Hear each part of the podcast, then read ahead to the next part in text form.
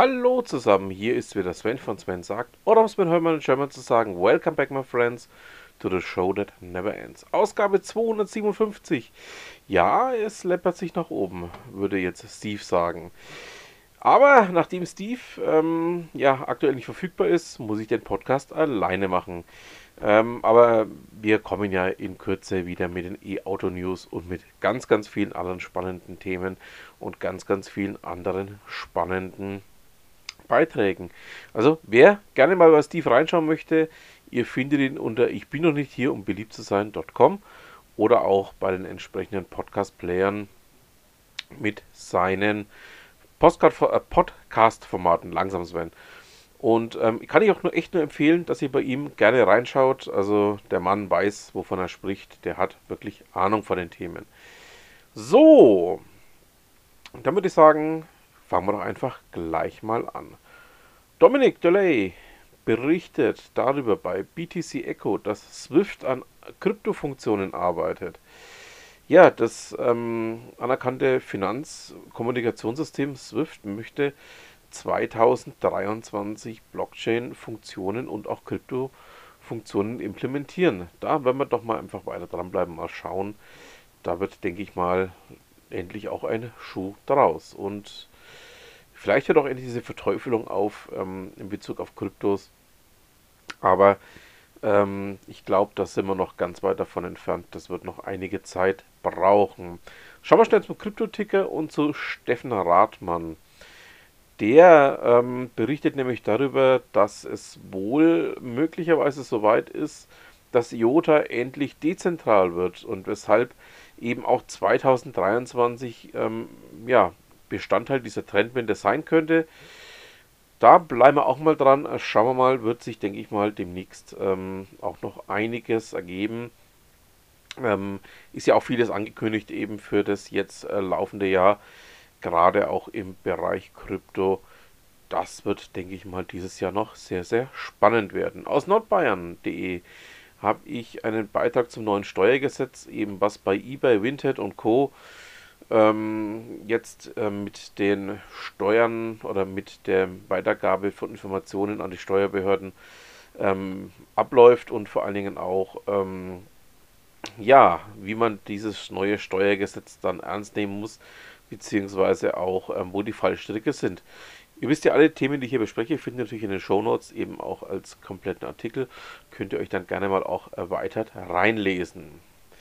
Beim Handelsblatt habe ich einen Beitrag von Joachim Hofer gefunden, der über die Texas Instruments Chipfabrik am Münchner Flughafen berichtet, ähm, die ja auch schon aus den 60er Jahren, die ist ja damals 1966 eröffnet worden, ähm, stammt und ähm, aber bis zum heutigen Tage produziert. Und ähm, ich war da ähm, auch mal in einem Nebengebäude ähm, zu einer Schulungsveranstaltung.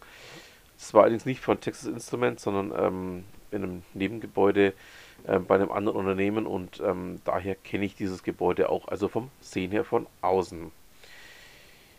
Kommen wir zu Kashis Blog. Kashi berichtet darüber, dass ähm, Samsung seine Smart Things Station vorgestellt hat. Ähm,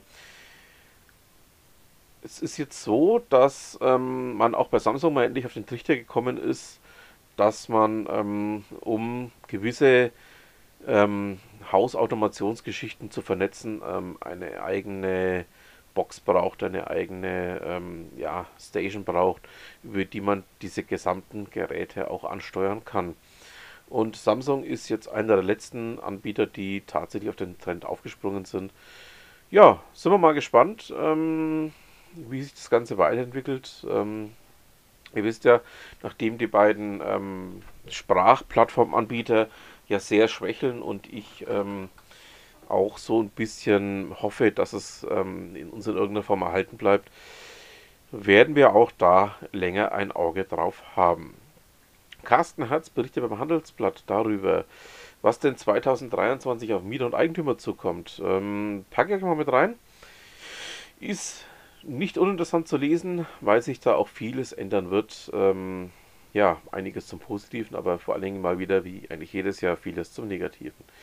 Hannes Brecher berichtet bei Notebook Check ähm, über Android Auto und dass es ein neues Design erhält und ähm, einige neue lustige Funktionen. Ähm, eben, ja, ich habe es ja bei Steve im E-Auto News ähm, Podcast auch schon erzählt, dass ich zwar selbst Android Auto einsetze, aber ähm, nicht so begeistert von dem bin, was es bisher kann.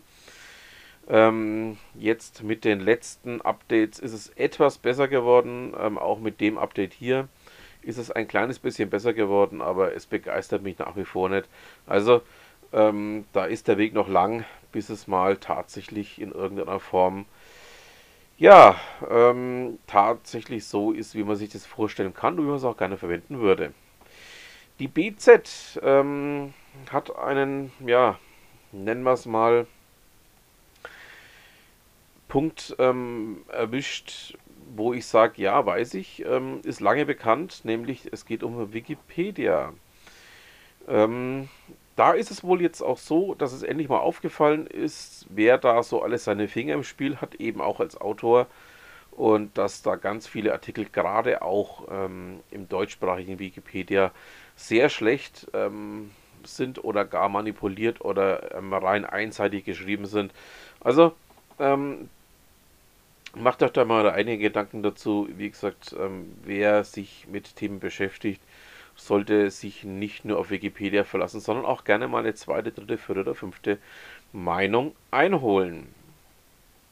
Bei Heise habe ich etwas gefunden zum Thema Kritik an der, Personal, an der Personenkennziffer aus Kontonummer und ID und Steuer-ID. Ähm, es soll ja nach dem neuen Jahressteuergesetz ähm, möchte man ja hier die Steuer-ID und die Kontoverbindungsdaten zusammenführen. Ähm, ja, Klimaschützer oder befürworten das und die Datenschützer sind dagegen.